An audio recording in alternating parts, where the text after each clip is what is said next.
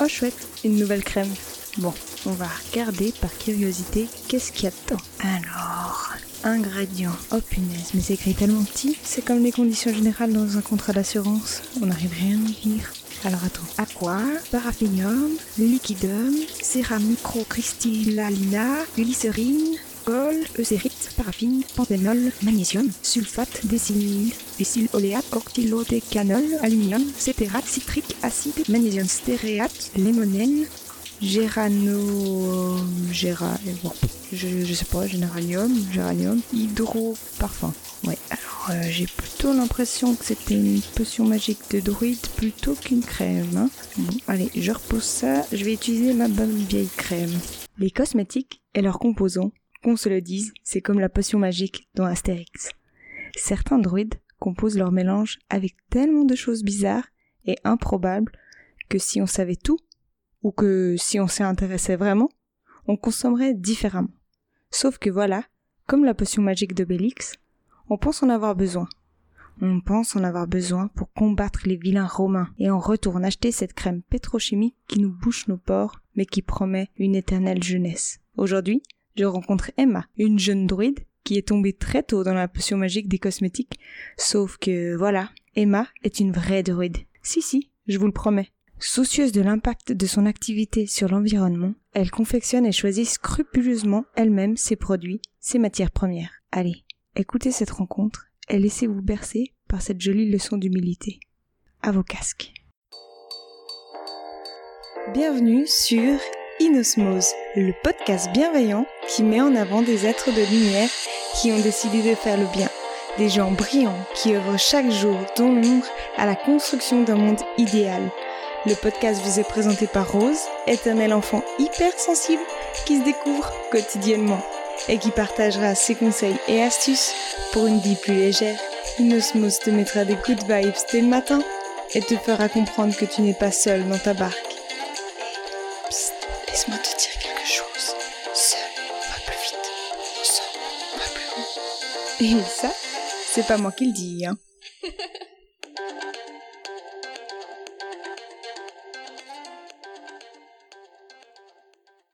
Bonjour Emma. Alors, de formation universitaire et puis après quelques voyages dans le monde entier, tu as décidé d'ouvrir ta société, donc l'aventure Forêt Bleue, en 2017. Oui. Est-ce que tu peux nous en parler un petit peu plus? Alors donc j'ai créé la marque Forêt Bleue, qui est une marque de cosmétiques naturels, euh, artisanaux, donc fabriqués à la main, euh, en Suisse, principalement à Genève euh, et aussi dans, dans le canton de Vaud. Et voilà, c'est encore moi qui m'occupe de, la plupart de la fabrication, sauf la partie savonnerie qui est, faite maintenant dans le canton de Vaud. Et puis j'ai commencé tout récemment à, travailler avec une entreprise qui, emploie des, personnes qui ont notamment un, handicap ou, d'autres raisons pour lesquelles elles sont habituellement exclues du, marché de l'emploi, qui elles s'occupent maintenant de, euh, la préparation de mes colis, de l'étiquetage euh, et de la mise en étui de mes produits. Et moi j'avais une question, pourquoi Forêt Bleue? Le nom. Alors en fait j'ai- j'aime beaucoup manger, je suis très gourmande. Et puis euh, j'adore la, la forêt noire euh, en dessert. Et puis du coup bah, j'avais envie de partir un peu de, de là. Et puis euh, ben, je me suis dit forêt bleue ça, ça fait ben, forêt pour le côté nature, vert, euh, écologie etc. Et bleu pour moi c'est aussi une couleur qui évoque beaucoup la nature, le ciel, l'eau, la mer et, et aussi la propreté et donc aussi quelque part les cosmétiques. Euh, et voilà, je trouvais que ça allait bien ensemble. Et puis, quand j'imagine une forêt bleue, j'imagine un peu une, une forêt un peu poétique, féerique. Euh, voilà, où il y aurait des petites fées qui seraient peut-être mes produits euh, dedans. Enfin, si on va un peu loin. voilà, un petit peu de magie euh, et de rêve. Et comment ça se fait que tu es tombée dans, dans la cosmétique?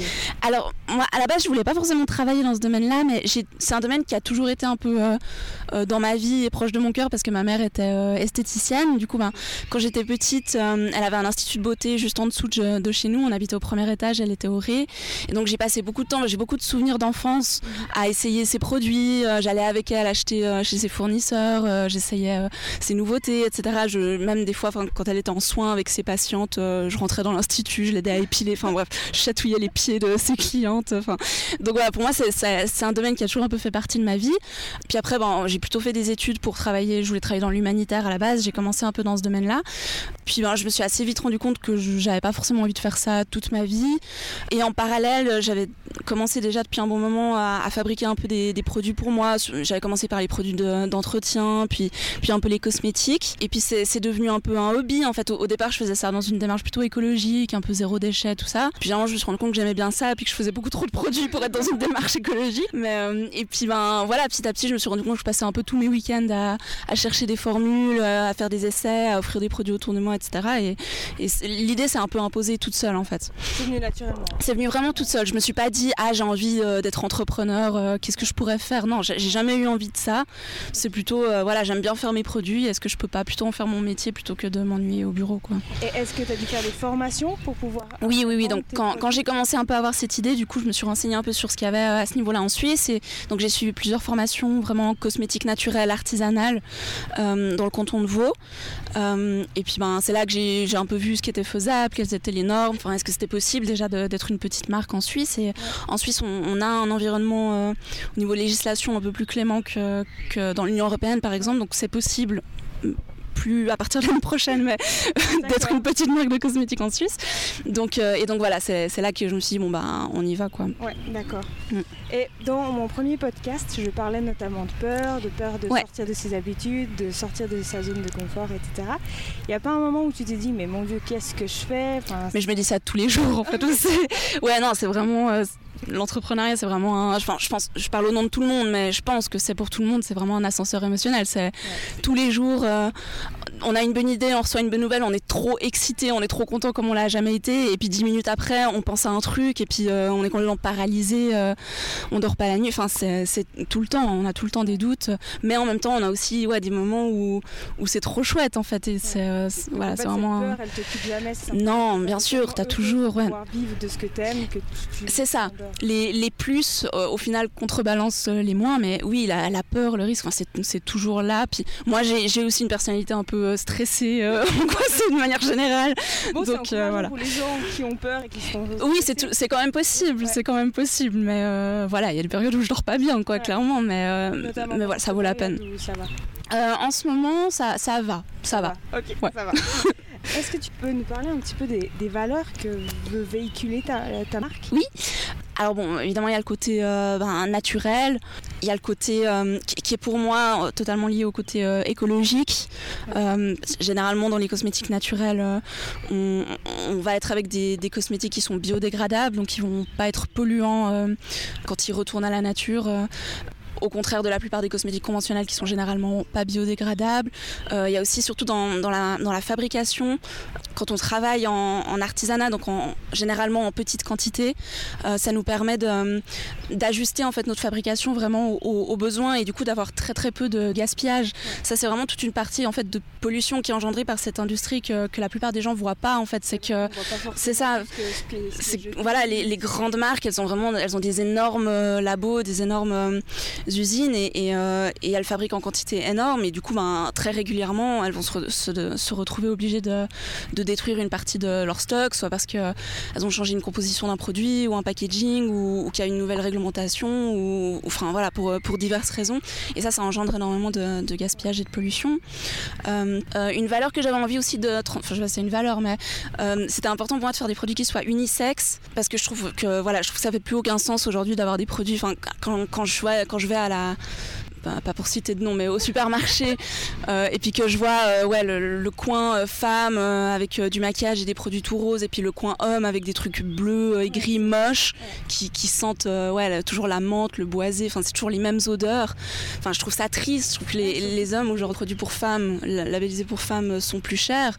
Et puis là, pour le coup, je trouve que quand même dans ce domaine-là, les hommes sont désavantagés dans le sens qu'ils ont très peu de choix. Quoi. Au final, tous les produits pour hommes, ils ont toujours les mêmes odeurs, c'est toujours la même chose, c'est un peu toujours les mêmes textures. Euh, voilà. Toute la journée. Ouais.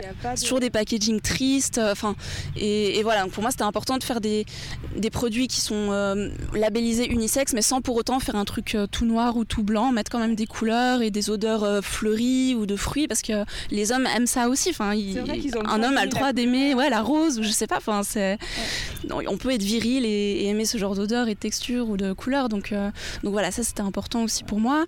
Il y a l'aspect local qui était important pour moi aussi euh, voilà, je voulais vraiment être une marque suisse avec des produits fabriqués en Suisse.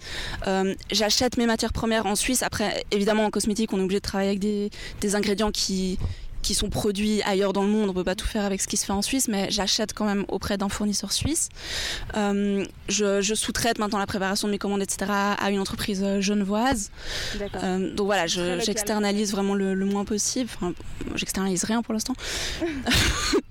Donc euh, voilà, je pense qu'on a fait un peu le tour de ça. Et alors, pour expliquer un petit peu, parce que moi j'avoue, quand je rentre dans un, dans un magasin, je suis toujours perdue de me dire qu'est-ce que j'achète? Est-ce que j'achète du bio? Est-ce que j'achète du non testé sur les animaux? Est-ce que j'achète une petite marque? En fait, c'est tellement une jungle, le cosmétique. Qu'est-ce que tu pourrais nous conseiller? Où est-ce qu'on peut euh, regarder pour consommer mieux bah, Je pense c'est difficile de répondre à cette question parce que je ne vais pas dire. Enfin, il n'y a pas des marques qui font tout juste et d'autres qui font tout faux. Mm. Ça dépend vraiment des valeurs de chacun. Il y a des gens pour qui euh, euh, le fait que ce soit un produit vegan, c'est super important. Ils s'en foutent qu'il y ait du plastique dedans tant que ça, c'est pas, voilà, tant qu'il n'y a pas des animaux. Le tester sur les animaux, il faut aussi faire très attention avec ça. C'est que euh, c'est interdit en Europe de, tester les produits sur les animaux. Euh, il y a énormément de marques qui, jouent un peu sur, euh, sur ce, marketing, disons, enfin, qui, utilisent ça comme un argument en marketing, ce qui est illégal, c'est de la concurrence déloyale.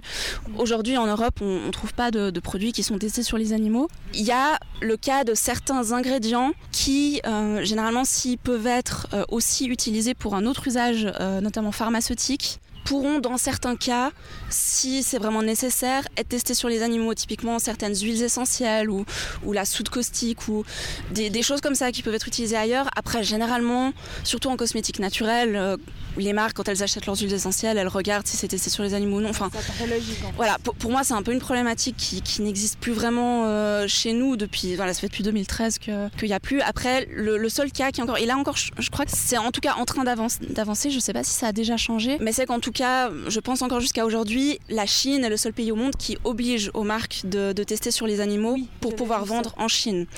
Donc, il y a les cas des marques qui vendent vraiment partout dans le monde et aussi en Chine. Bah, ces marques-là, elles sont obligées de faire des tests sans animaux pour le monde et en Chine, par contre, elles vont faire une autre série de tests en Chine par des labos chinois sur des animaux parce que c'est obligatoire pour ce marché-là.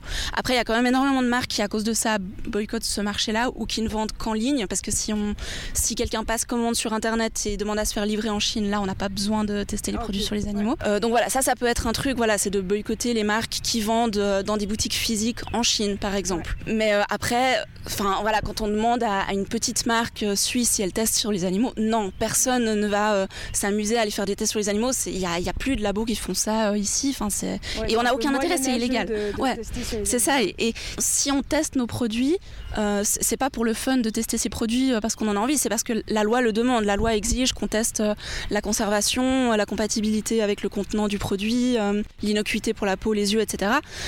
donc forcément, on va pas le faire de manière illégale. On, va le faire de la manière dont la loi nous dit de le faire. Donc voilà, c'est un peu une problématique. C'est très bien de vouloir mieux consommer, de se renseigner sur ce qu'on consomme. Mais il faut pas non plus tomber dans les pièges du marketing ou voilà parce qu'il y a, y a, tel euh, euh, label ou phrase que, que c'est la mode d'écrire qu'il faut suivre ça aveuglement et pas se poser d'autres questions. C'est vrai que souvent on, entend parler du greenwashing, de se dire voilà c'est ça. Donc j'achète, mais au fait au final derrière. Ouais, faut quand même un peu chercher euh, voilà. Après, te demander oui. ta marque, tu as décidé de labelliser. Non, les labels. Enfin après il y, y, a tout type de labels. Pour moi le label qui fait le plus de sens c'est les labels bio. Il faut savoir que pour une petite marque, les labels bio, c'est complètement inaccessible. C'est beaucoup trop cher, c'est beaucoup trop contraignant, ça prend énormément de temps, il faut se refaire labelliser chaque année, c'est un cahier de charge très strict, ça coûte beaucoup d'argent. Pour une petite marque, c'est pas possible. Alors après, de nouveau, il y a, y a, plein de marques qui se disent bio.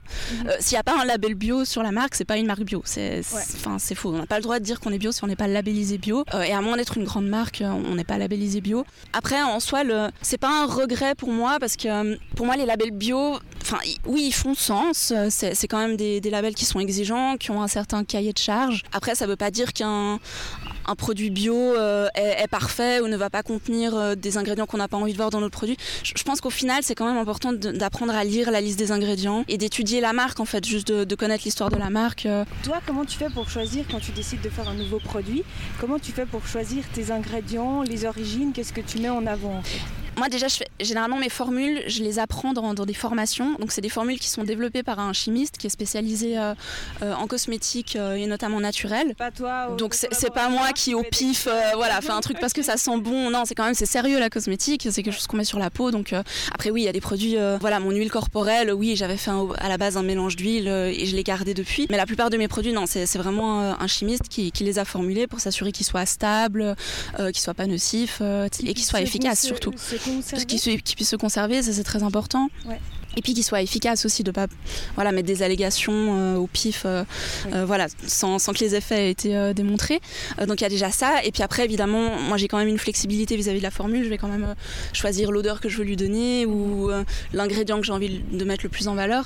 Et puis ça, ben, je vais faire selon, selon mes goûts, mes envies, ce qui me plaît. C'est beaucoup, ouais, c'est beaucoup selon mes goûts au final. Je vais mettre les odeurs que moi je préfère, les ingrédients que, que j'aime le plus. Ouais voilà, c'est assez à l'instinct. Euh, je vais pas aller étudier le marché et me dire euh, ah euh, le bambou c'est super à la mode en ce moment donc je vais faire du bambou. Non, c'est plutôt voilà, moi j'aime bien le bambou. Je trouve que ce parfum là ils sont bons et voilà. Enfin, c'est vrai, j'ai jamais senti le bambou. Il faudrait que tes, tes, produits. Ouais, je sais même pas si. Pour le coup, mon produit au bambou, il sent pas le bambou, il sent le lotus. Mais, ah, mais ouais, je sais pas non plus ce que ça sent le, bambou. tes matières premières, comment tu fais pour, pour les choisir? Alors, je les, je les, achète, je la joue safe. Disons que c'est que je les achète toutes chez un fournisseur en qui j'ai 100% confiance. je sais que cette personne en question, je la connais, je la tutoie, je connais son prénom, je sais à quoi ressemble son stock. je sais qu'elle choisit ses matières premières avec un chimiste qui s'assure euh, qu'elle soit aux normes, qu'elle soit voilà, conforme euh, à tout ce qu'il faut. Euh, et donc voilà, j'achète tout chez elle, je sais que c'est qualitatif, que c'est sûr, que c'est aux normes. Et puis donc toi tu m'as dit que contrairement à, ce que ce qu'on entend beaucoup dans les magasins, etc., qu'il faut boycotter l'huile de palme, toi tu as décidé d'utiliser l'huile de palme. Oui. Est-ce que tu peux nous dire pourquoi et puis expliquer Bien sûr. pourquoi toi tu as décidé de Ouais, l'huile de palme c'est bah, comme un peu toutes les problématiques, c'est c'est une problématique complexe. C'est pas c'est pas aussi simple que dire euh, ah il euh, y a de la déforestation à cause de l'huile de palme donc faut arrêter d'en consommer. Point. Euh, je pense qu'il faut voilà il faut se poser la question déjà pourquoi on en consomme à la base? Mhm. oui on en consomme parce que c'est l'huile la moins chère aujourd'hui sur le marché. Pourquoi c'est l'huile la moins chère sur le marché? C'est parce que c'est celle qui consomme le moins de ressources naturelles pour être produite. Mhm. Donc là déjà c'est un, un, point qui est essentiel à comprendre. C'est que aux avocats excuse-moi qui consomment typiquement voilà et qui sont super à la mode. Enfin, ça c'est aussi quand même important à comprendre. Voilà, les grandes marques qui utilisent de l'huile de palme, c'est pas parce que c'est des méchants euh, qui, pensent qu'au profit. Euh, c'est oui, c'est l'huile qui est la moins chère, mais si elle est pas chère, c'est justement parce qu'elle ne demande pas énormément de ressources pour en produire un litre comparé à d'autres huiles. C'est l'huile la plus écologique euh, toute comparaison euh, confondue. Euh, après, oui, c'est l'huile qui est la plus responsable de déforestation parce que c'est l'huile qui est la plus consommée. Mais si on remplace cette huile par une autre, par l'huile de tournesol, par l'huile de coco, par le problème ne, sera qu'aggravé en fait si on continue de consommer la même quantité d'huile végétale. C'est pour ça que dans des produits, donc moi je fais la distinction entre le domaine alimentaire et le domaine cosmétique. En cosmétique, à mon sens, le plus éthique, euh, c'est de consommer naturel. Dans les cosmétiques naturels, on est obligé d'utiliser des huiles végétales. C'est ce qu'on utilise pour, euh, pour hydrater la peau, pour, euh, pour les textures, pour tout. C'est vraiment les ingrédients de base. Juste que je comprenne, l'huile, si tu veux la pas végétale, ce serait quoi comme huile Alors c'est soit le pétrole, c'est des huiles minérales qui sont des dérivés du pétrole, qui est une ressource non renouvelable, donc non, c'est pas plus écologique. Soit ça se faisait jusqu'à un certain temps, mais ça se fait plus vraiment aujourd'hui pour des raisons évidentes. C'est les, les, graisses animales. Ah ouais. donc voilà, c'est un peu c'est pas très sexy quoi et puis voilà. Euh, et puis je suis pas sûre que ce soit plus écologique non plus quoi qu'avoir, parce que si c'est des déchets de l'industrie, euh, en réalité, ça pourrait être intéressant, mais ça se fait plus. Les gens voudraient pas acheter des produits qui soient faits à, base de graisse animale. Euh, donc voilà, en cosmétique, on peut pas faire sans huile végétale. Euh, à partir du moment où on utilise une huile végétale, l'huile de palme, elle est pas moins intéressante qu'une autre d'un point de vue écologique. En alimentaire, la problématique est complètement différente. C'est que l'huile de palme en alimentaire, on la retrouve dans les aliments qu'on ne devrait pas vraiment manger. C'est les aliments, c'est la processed food, voilà, les, les, les aliments transformés, les biscuits les plats préparés, les machins comme ça. Donc ça déjà, ces aliments, c'est pas bien d'en manger à la base. Donc c'est très facile de réduire sa consommation d'huile végétale en mangeant plus sainement, en mangeant plus de produits bruts, euh, voilà, de fruits et de légumes tout simples d'aliments non transformés. Et là, on diminue notre consommation en huile végétale de manière générale. Et ça, ça peut lutter contre la déforestation. Mais euh, voilà, comme je te disais, euh, si tu achètes un paquet de biscuits euh, labellisés fièrement sans huile de palme, il y aura autre chose dedans. Tu Tu peux pas faire de biscuits sans graisse. Qui aurait engendré voilà. plus de, enfin, plus de, de perte d'eau. Exactement. C'est comme voilà, la pâte à tartiner. si tu veux acheter de la pâte à tartiner, tu, peux acheter du Nutella. Hein. C'est pas, enfin, si tu prends une autre pâte à tartiner dans laquelle il y a de l'huile de tournesol, non, c'est pas plus écologique. 是。Enfin voilà. C'est juste qu'en fait, on, consomme tellement d'huile de palme que professionnellement, on pense que c'est la, la C'est ça. Mais en réalité, si on, si on déplace cette consommation sur une autre huile végétale, on fera que déplacer le problème et même l'aggraver. Donc euh, voilà, il faut, faut, réfléchir un peu plus loin que ça. Et ça, des fois, ben, c'est sûr que c'est, enfin, c'est moins sympa de se dire, euh, bah, si on veut vraiment avoir un impact, il suffit pas juste d'acheter une pâte à tartiner sans huile de palme. Il faut peut-être juste arrêter de manger de la pâte à tartiner. Ça, c'est quand même vachement plus compliqué. voilà, c'est voilà, c'est ça. Et, ça, c'est beaucoup plus difficile euh, à mettre en place ce genre de changement. Enfin, c'est beaucoup plus sympa de se dire ah, euh, j'accomplis un acte de militantisme parce que j'ai acheté ce paquet de chips euh, à l'huile de tournesol. Mais non, c'est souvent un peu plus compliqué que ça. et voilà, donc moi, j'ai vraiment fait le choix de, de garder cette huile parce que c'est une très bonne huile en cosmétique pour les savons. C'est une huile super qui permet justement d'augmenter la durabilité du, du savon. Il va faire c'est une huile qui va faire que le savon va, va moins vite se consommer, moins vite fondre, euh, ce qui est aussi plus écologique qu'un savon qui fond euh, en deux semaines euh, sous la douche. Donc voilà, j'ai fait ce choix.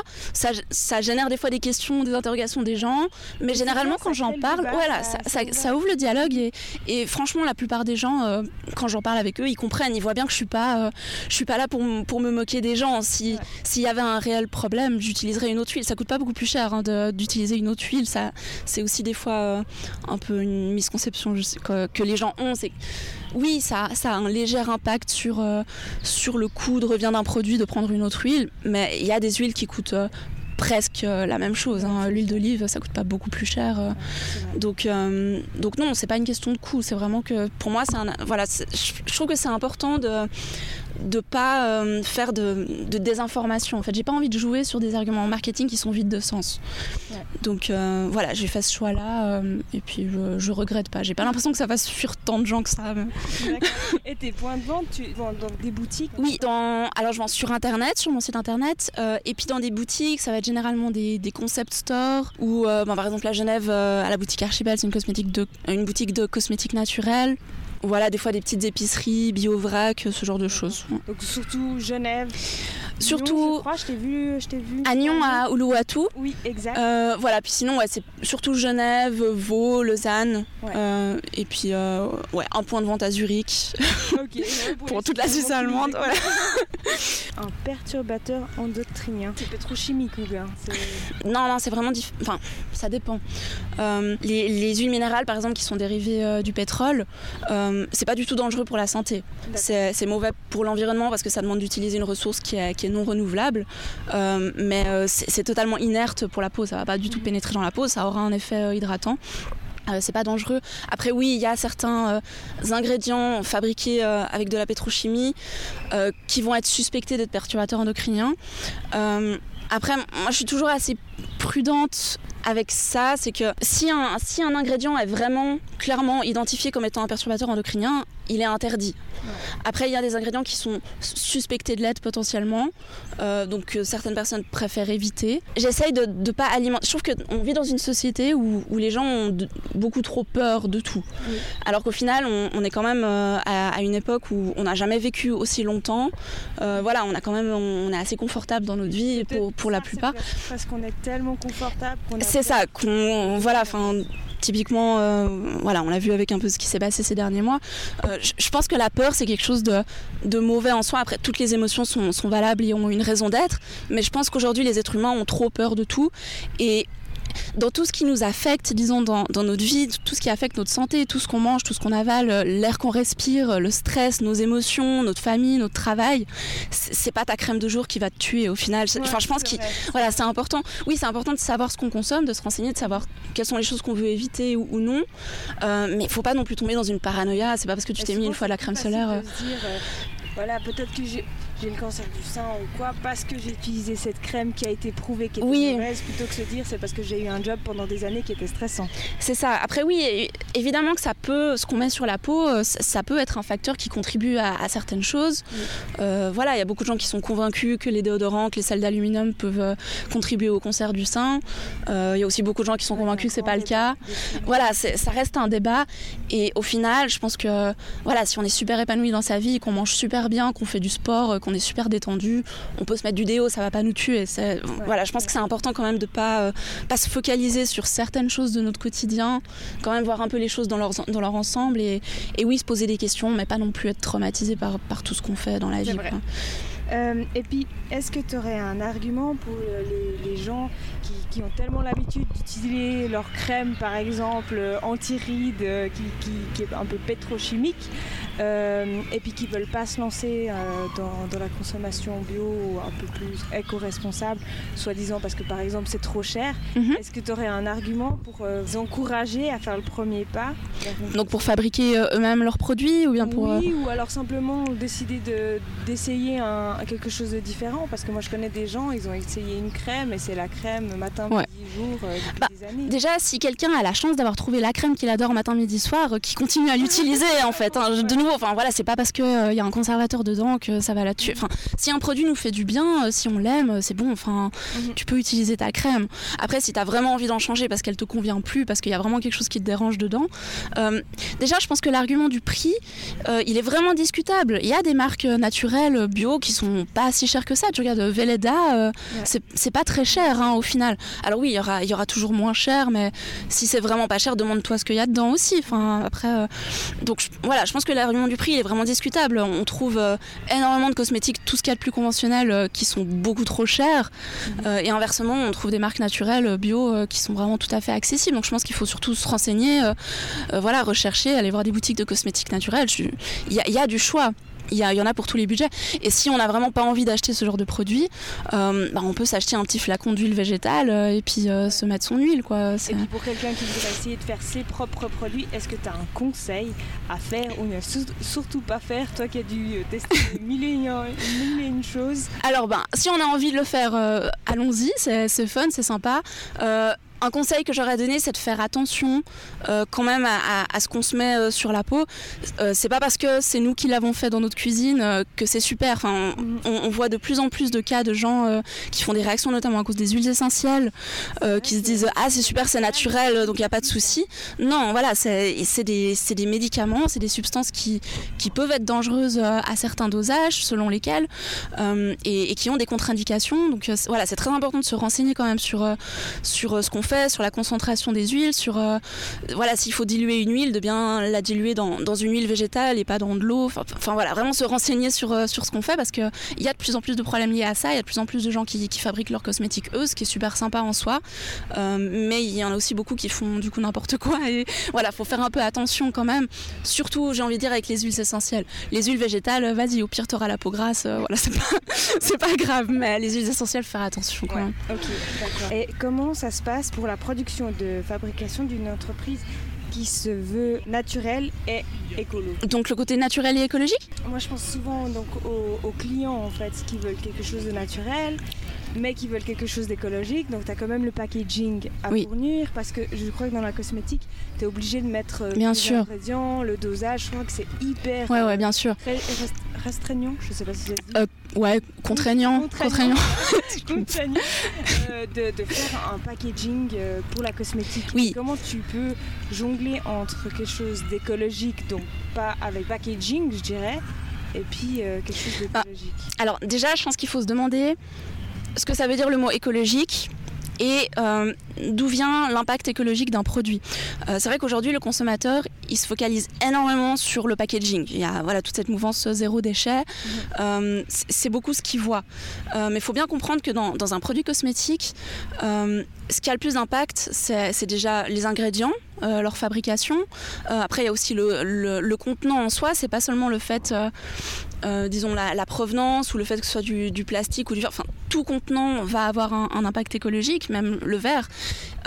Et, oui, après il y a le carton, a ce qui va autour, mais il y a aussi tout le reste que le consommateur ne voit pas. C'est-à-dire, par exemple, j'ai beaucoup de gens qui me demandent, moi j'ai commencé à mettre des étuis en carton autour de mes flacons en verre, mhm. notamment pour pouvoir y, noter toutes, les, obligations légales, aussi pour raisons esthétiques, mais aussi parce que quand on envoie des flacons en verre tout simple dans un colis, bah, on est bien obligé de mettre des choses entre les flacons euh, pour pas qu'ils s'entrechoquent et qu'ils se détruisent pendant la livraison. Euh, et donc, il faut bien se dire, euh, parce que moi j'ai souvent des gens qui me demandent Ah, mais c'est écologique, pourquoi tu as mis des étuis carton? Quand tu as un flacon en verre tout seul sur un étalage, il y, avait quelque chose autour à un moment donné. C'est juste que le magasin il l'a jeté avant de le mettre sur l'étalage. Mhm. Mais ça veut pas dire qu'il n'y avait pas de protection autour. Au contraire, même souvent il y, a, même des plus grandes protections parce qu'un petit étui carton il va être fait mesure exact, enfin, spécifiquement pour le produit. alors que si on a juste des flacons lâchés comme ça euh, dans un carton, il va falloir mettre beaucoup de rembourrage, éventuellement du papier bulle euh, ou des choses en plastique pour le protéger. Donc voilà, il faut aussi se demander quand même euh, qu'est-ce qu'il y a d'autre que ce qu'on voit sur l'étalage et pas juste se focaliser sur, sur le contenant. et après, je pense qu'il faut aussi bien garder en tête qu'il n'y a, pas de, consommation parfaite. Si on veut avoir zéro impact écologique, faut pas utiliser de cosmétiques, faut pas manger, faut pas s'habiller et il faut pas vivre. Tout ce qu'on fait aura forcément un impact écologique, même si c'est bio, même si c'est naturel, même si c'est voilà, le mieux possible. Donc euh, euh, voilà, je pense qu'il faut, faut, essayer de faire au mieux.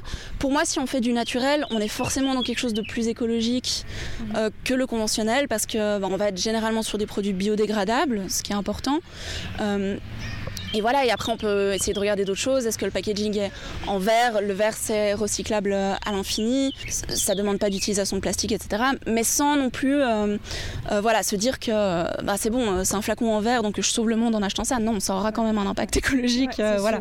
Donc, toi tu as décidé d'utiliser du verre parce que justement c'est recyclable et puis d'utiliser des, donc du, carton pour pour, pour protéger, pour protéger correctement le produit. Parce qu'au final, si, si le produit se brise ou, bah, c'est pas très écologique non plus. Voilà. Donc c'est aussi important quand même de, protéger la matière euh, qui est dans le produit. On, est obligé. Et pour ça, il faut passer par le packaging. C'est obligatoire. Et au tout début, tu as parlé que tu avais décidé de déléguer une partie de ta production. Oui. Euh, à une autre... Euh, euh, oui, la production, pardon, euh, la partie savonnerie. Ouais, la partie savonnerie. Donc, euh, tu as décidé donc dans une entreprise dans le canton de Vaud Oui, c'est une savonnerie dans le canton de Vaud. Ok, et toi, tu leur donnes en fait ce que tu veux. Puis voilà, ils ont ma formule et puis c'est eux qui s'occupent vraiment de la fabrication du savon. Ok, c'est dingue. Moi, j'ai l'impression que des fois, les savonneries, c'est à Marseille et puis. Ouais, bah, il y, en a, y en a plus beaucoup, hein, mais. Enfin, des artisanales, il y en a plus beaucoup, mais, mais oui, il y en a quand même. Ouais. tu avais une matière première aussi, je crois, qui vient de, de la région je me trompe? La cire d'abeille, non Pas du tout. Alors la cire d'abeille, elle est relativement locale. Euh, elle vient de France. Euh, mais euh, oui, j'ai des, des, ingrédients qui viennent d'Europe. après de Suisse, je suis pas sûre. Non, je pense que le plus proche, c'est plutôt France. Mhm. Ah, parce qu'il y a beaucoup de choix. Hein. Ouais, voilà, c'est ça, il y a plus de choix. Et, puis, ben, ouais, au niveau des coûts, c'est quand même vachement plus intéressant. Et puis, ils sont pas si loin que. Enfin, voilà, au niveau de, de l'impact du transport, euh, c'est pas. Voilà. Que, fois, il vaut mieux acheter quelque chose en France qu'au fin fond de la Suisse. C'est ça, parce qu'après, voilà, enfin. C'est vrai qu'il y, y, a tellement de choses à prendre en considération que j'ai l'impression que tu pourras toujours essuyer des critiques de quelqu'un qui dira oui, mais le verre. Euh, ton bouchon, il est toujours en plastique, donc c'est pas souvent, oui. écologique. Comme j'ai dit, il n'y a pas, ouais, a pas de consommation parfaite. Personne, euh, voilà, moi j'ai vraiment pas la prétention de dire que, que, je fais tout juste. Personne ne fait tout juste. Si on veut faire tout juste, il faut s'ouvrir les veines et arrêter de vivre. Enfin, voilà, c'est, tu, tu vis, tu auras forcément un impact sur ton environnement. Hein, c'est, euh, Mais c'est bien d'être conscient de se dire voilà, j'ai fait au mieux et puis je suis, voilà. ok avec ça. On peut essayer, voilà, de faire euh, les meilleurs choix possibles euh, avec les connaissances qu'on a sur le moment. Et puis ça, ça aussi, ça évolue tout le temps. Hein. On se rend toujours compte qu'il y a des choses sur lesquelles on s'est trompé, qu'en fait on peut faire ça. Il y a aussi des nouvelles alternatives euh, euh, qui se forment. Et voilà, je pense que c'est important de faire au mieux, mais sans non, plus être dans un délire du ah moi je fais tout parfait parce que je mange pas de Nutella. Enfin non, personne ne fait tout parfait. Les gens souvent sous prétexte que tu as arrêté le Nutella, t'as vite donné. C'est ça, ils ont l'impression d'être des, des, voilà, c'est ça. Voilà, moi j'aime, enfin j'ai un peu du mal avec cette attitude là de euh, euh, voilà, comme tu dis, moi j'ai décidé de faire tel et tel choix dans, ma consommation, du coup je fais mieux que tout le monde et je me permets de juger les autres.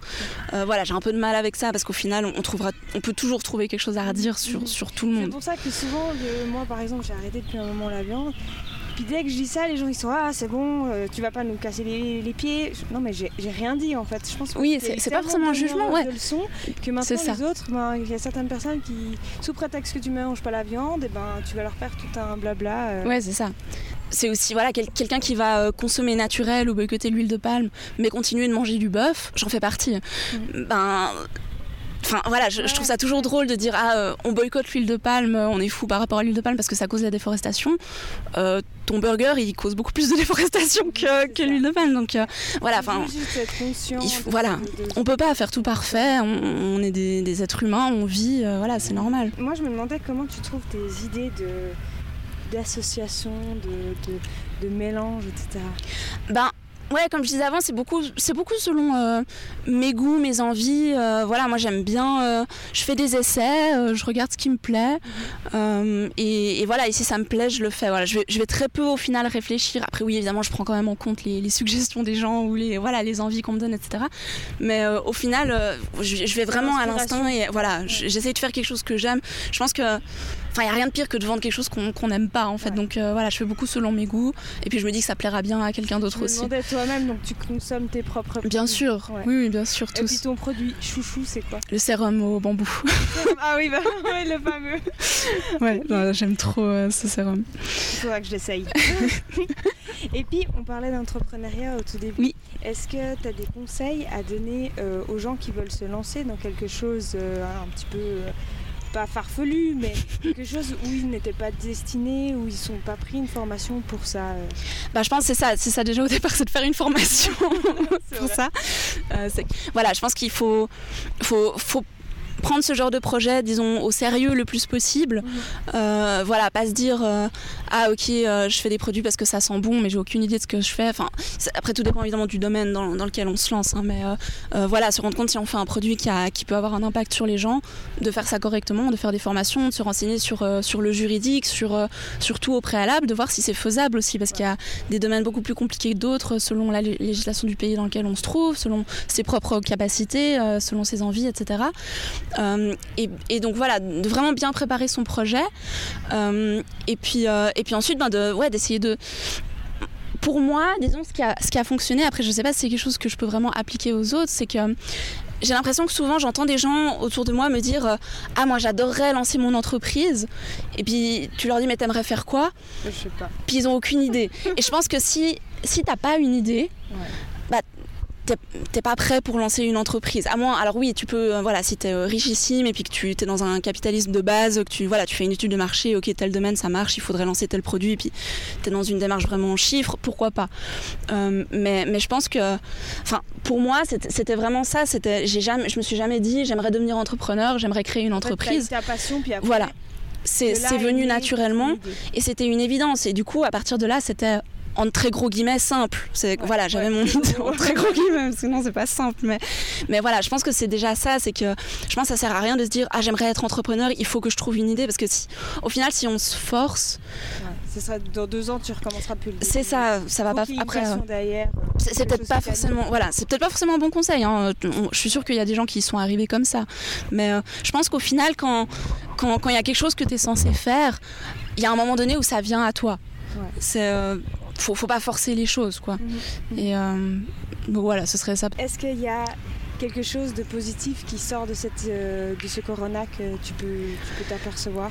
Si tu veux, devais retirer un truc de positif de cette situation euh, Je pense que ouais, c'est vachement dur de répondre à cette question parce que Enfin, il y a tellement de choses qui, qui se mélangent et, puis qu'on ne sait pas en fait encore. Mhm. Enfin, moi, un, un point que j'ai trouvé positif au moment vraiment euh, du pic euh, du confinement, euh, de, tout ça, c'était que j'avais vraiment l'impression qu'il y avait un élan un peu de solidarité envers les petites marques. C'est vrai que moi j'ai eu la chance d'avoir été très peu affectée par l'aspect santé du truc. Voilà, j'ai pas été malade, j'ai eu personne dans mon entourage qui était malade, j'ai pas de personnes âgées dans mon entourage, donc je me faisais de soucis vraiment pour personne à part pour le, monde de manière générale. Mais, donc moi ce qui m'a vraiment concerné c'est l'aspect entreprise, quoi. Comment ça a affecté mon, mon, business, comment ça a fermé mes points de vente, etc. Et c'est vrai vrai que euh, pendant le confinement, j'ai voilà, j'ai vu vraiment un pic de mes commandes en ligne. j'ai reçu énormément de super gentils messages. Vrai que je, communique toujours régulièrement avec mes clients, mais là pendant le confinement, c'était vraiment ouais, j'ai reçu plein de super gentils emails, super gentils commentaires.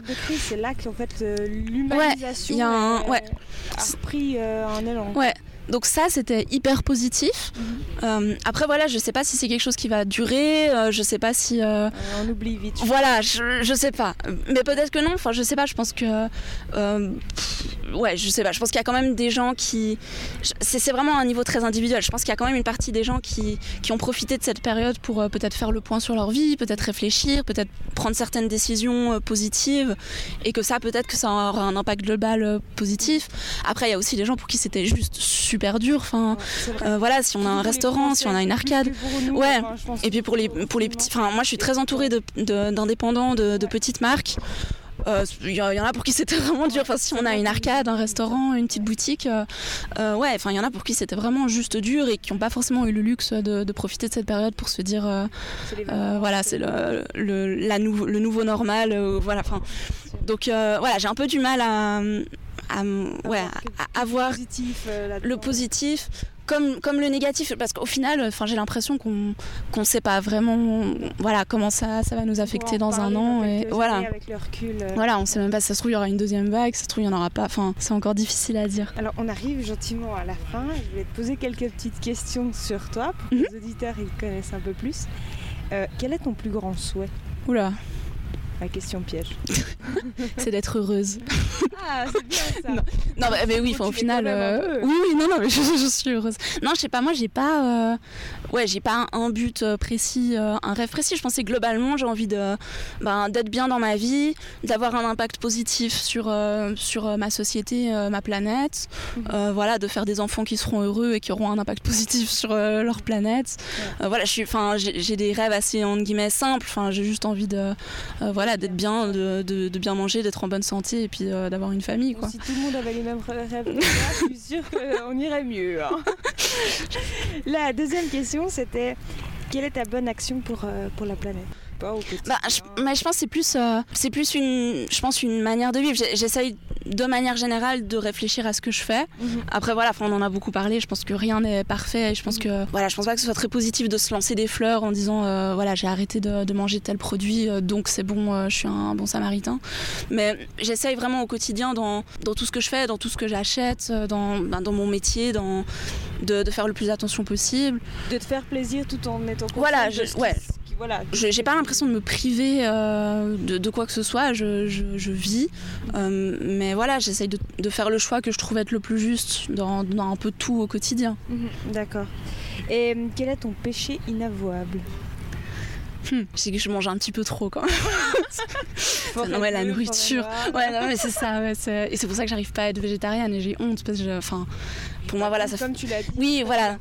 Mais c'est vrai que, ouais, enfin, voilà, être dans une démarche à fond écologique et manger de la viande, je trouve que ça fait pas énormément de sens. si c'est quelque chose, voilà, ça te fait plaisir. à côté, en même temps, tu es quelqu'un, j'ai l'impression qui consomme hyper euh, euh, euh, local, t'es conscient. Oui, j'essaie de faire attention. J'essaie de faire attention, mais c'est vrai que la viande, j'arrive, j'arrive pas, j'arrive pas à m'en passer. Enfin, c'est horrible. J'aime trop. En fait, quand j'ai quand j'ai pas faim, mhm. j'y réfléchis et des fois je pleure en y pensant. Je me dis mais c'est tellement horrible, c'est tellement horrible de tout ce qu'il y a derrière, tout ce qui se passe euh, et je mange ça et je prends du plaisir et c'est horrible et j'ai honte. Et puis après j'ai faim. Et puis ben, j'ai faim quoi. Pour moi, t'es consciente au moins. Ouais, mais bon, tu sais ça change rien. Ce que, ce, que c'est, tu vois. Il y en a d'autres, ils sont là, non, non, euh, je sais pas. Et puis, euh, ouais, c'est un premier pas. Et peut-être que dans, dans 5 ans. Ben... Les poulets, c'est pas des poules quoi. Souvent. ouais. ouais.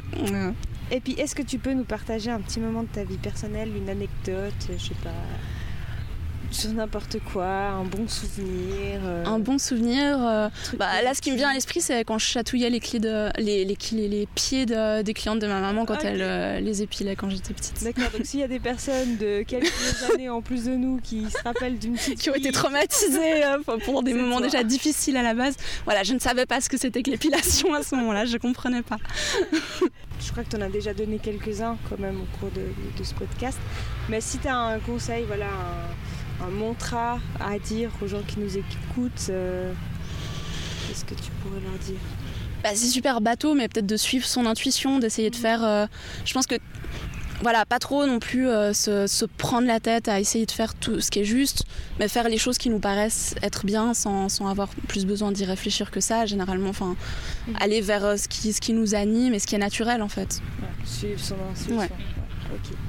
Bah, en tout cas, merci beaucoup. merci à toi. je te souhaite plein de succès pour euh, la Moi aussi, merci. On pourra se faire un deuxième épisode. Ouais, avec plaisir. merci beaucoup. À bientôt. Merci à toi. Merci d'avoir écouté Inosmose, le podcast qui donne les outils pour changer sa vision du monde. S'il vous a plu, n'hésitez pas à mettre 5 étoiles sur iTunes ou à le partager. Toutes les infos se trouvent sur inosmose.com. En attendant, prends soin de toi, car personne d'autre ne le fera mieux que toi-même. Allez, à la semaine prochaine